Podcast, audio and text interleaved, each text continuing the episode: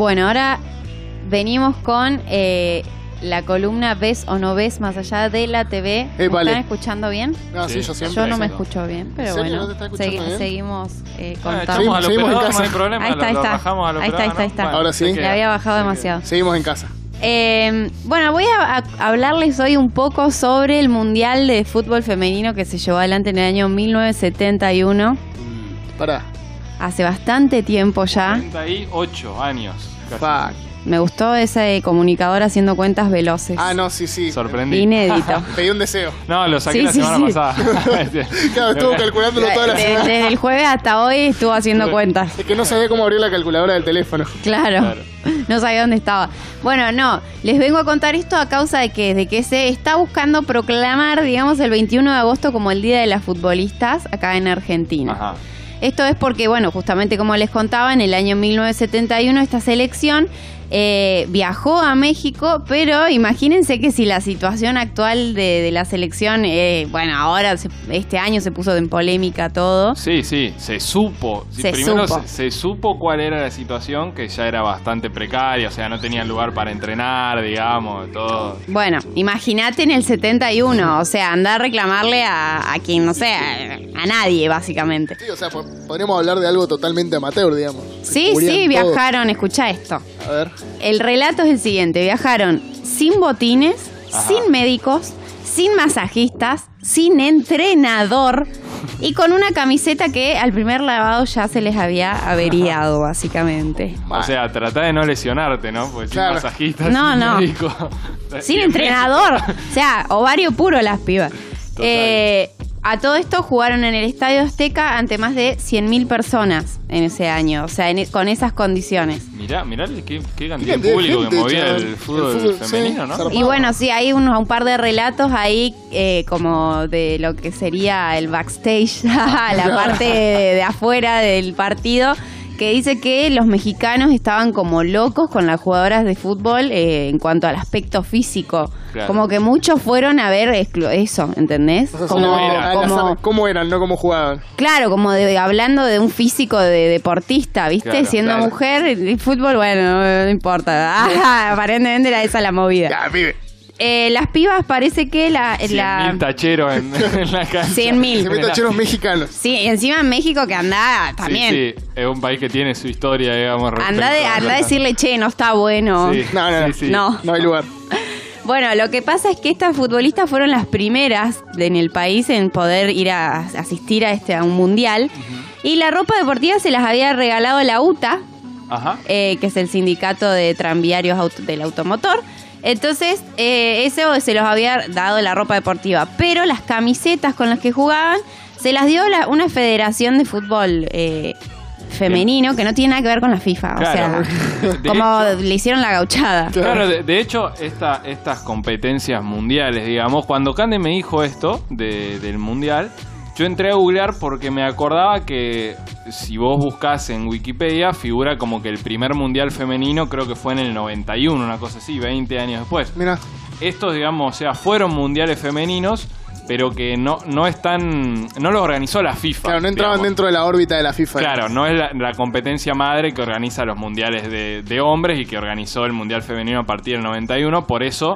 eh, No figura. Claro, algunos dicen no fue un mundial, otros dicen es una competencia que se llama Claro. competencia mundial de fútbol, pero que no es el mundial. Sí. es como muy- Pero bueno, era, era el mundial, o sea, una competencia de selecciones de todo el mundo, al fin y al cabo, un mundial. digamos. Claro, sí, sí. Bueno, cuentan también que cuando les dieron los botines, eh, como que, bueno, ellas jugaban con zapatillas fila, ¿viste? O sea, sí. como las, no sé, de ir a correr, digamos. claro, así. Con la que había. Sí, básicamente. Y bueno, y dice que les dieron los botines y dijeron, bueno, vamos a probarlos porque no sabemos cómo se usan. ¿Entendés? Claro, o sea, entre ellas se cagaban de risa de la situación.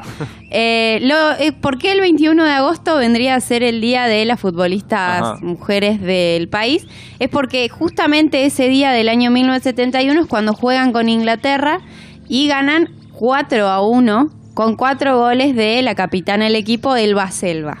O sea, fueron así medio de, de- de- como quien diría, de prepo, así de pecho a jugar a México y golearon a Inglaterra, así las pibas. Como en, Claro. dice, en el mismo estadio En el Estadio Eh, que Azteca, fue claro, luego claro. el gol a Maradona, de Maradona. Maradona. A Maradona, decía Che, era el arquero Maradona. Eh, bueno, ellas que habían viajado justamente como sin un solo peso, se dieron cuenta de que generaban, como la gente les empezaba a pedir fotos y Ajá. demás, dijeron, bueno, esta es la nuestra. Empezaron a vender fotos de ellas autografiadas. Encontraron un currazo ahí. Sí, sí, Y escuchá, sí. pero esto es lo más terrible. Una de, de las jugadoras usó esa plata para poder mandarle cartas a su madre al país. O sea, no ganaban un pedo, claramente. Durísimo. O sea, ¿qué vas a sacar con fotos? Pero a ese nivel de que vos decís, bueno, no. Juntemos unos pesos, ya que estamos acá, juntemos algo. Pero qué loco el, nivel de, de, de amateur, digamos. Terrible. No te paguen nada, chabón. Y lo, lo, lo también que no, que no podemos, siendo comunicadores, dejar por fuera es lo que publicó Clarín Ajá. respecto al Ah, partido. a ver, vamos a escucharlo, vamos a escucharlo. Dice, Tarán. titular, A ver. El fútbol no es para Y chuchis. lo dijo nomás. Chuchis. Disculpe, el título Definir más machista chuchis. que tenga. No, Claro. No, no tan machista. No, aparte, chuchis, no es para chuchis. Bueno. No es para chu, pero ni chica. uy, chuchis, claro. Claro, man. Y Y dice, bueno, y sí. escribió, las ves moverse con esa torpeza insuperable. Esto es, esto solo es cosa de varones de pelo en pecho y galladura fuerte.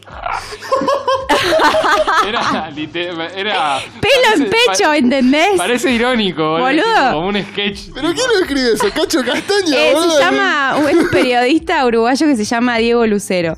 Eh, bueno, y cerró diciendo 90.000 tabloneros van a la Azteca a hacerse el plato con ellas. Salute pibes de, pibas de la pelota. O sea, como que al final se quiso cerrar siendo piola y amigo le diste con un caño, ¿entendés? No, no, bueno, una cosa tremenda. Eh, cuestión, bueno, ganan con Inglaterra, tienen que ir a jugar con eh, Dinamarca, que había ganado eh, este, este, bueno, este mundial, la anterior edición. Claro. Perdió Argentina 5 a 0, les queda con, con en, sí, contra Italia. También, bueno, dice que el avión, una cosa tremenda, tenían miedo de no poder llegar a Guadalajara, porque imagínate lo que sería el avión. Dice que, que tenían ganas de aletear prácticamente. Dios mío, chabón. O sea, todo, todo, ¿no? Esta cadena que vos decís, pobres pibas. de carencias, digamos. No, sí, bueno, así que al final del campeonato fue, la final fue entre Dinamarca y México y eh, México llegó a la definición gracias a la ayuda de arbitrajes bochornosos, Ajá. pero no pudieron eh, eh, contra Dinamarca que volvió a ganar Ah, el título. bi- Bicampeón, digamos. Sí. No, y a- además, eh, estaba, lo hablábamos también el otro día, ¿no? El tema de, de las lesiones. O sea, me imagino cómo habrán llegado al último partido. O sea, nunca habían usado botines. Eh, la, la remera se le destiñó. Eh, No tenían médico, ni no kinesiólogo, ni- Médico, Supongo que no tenían seguro tampoco. Claro, casi se les cae el avión. O sea, No. habrá- habrán llegado al final muy con lo justo. Era más sobrevivir. Sí, que hay una que cosa. dice que se lesionó y no pudo volver a jugar porque ¿quién te cura, entendés? Y quedó ahí lesionada, digamos. y quedó lesionada. Fantástico. así que bueno, el 21 de agosto de 1971 en el Estadio Azteca sucedió este, este inédito hecho de cuatro goles A Inglaterra. Inglaterra.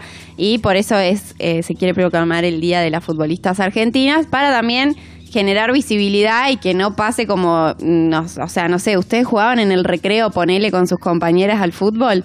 ¿Jugaban al fútbol en los recreos? Eh, yo, Sí, yo- era sí. bastante, no, no. yo- Vos no, no, No, no. no. ¿Vos? Nosotros sí, y a veces con piedras, tipo muy. Ah, bueno.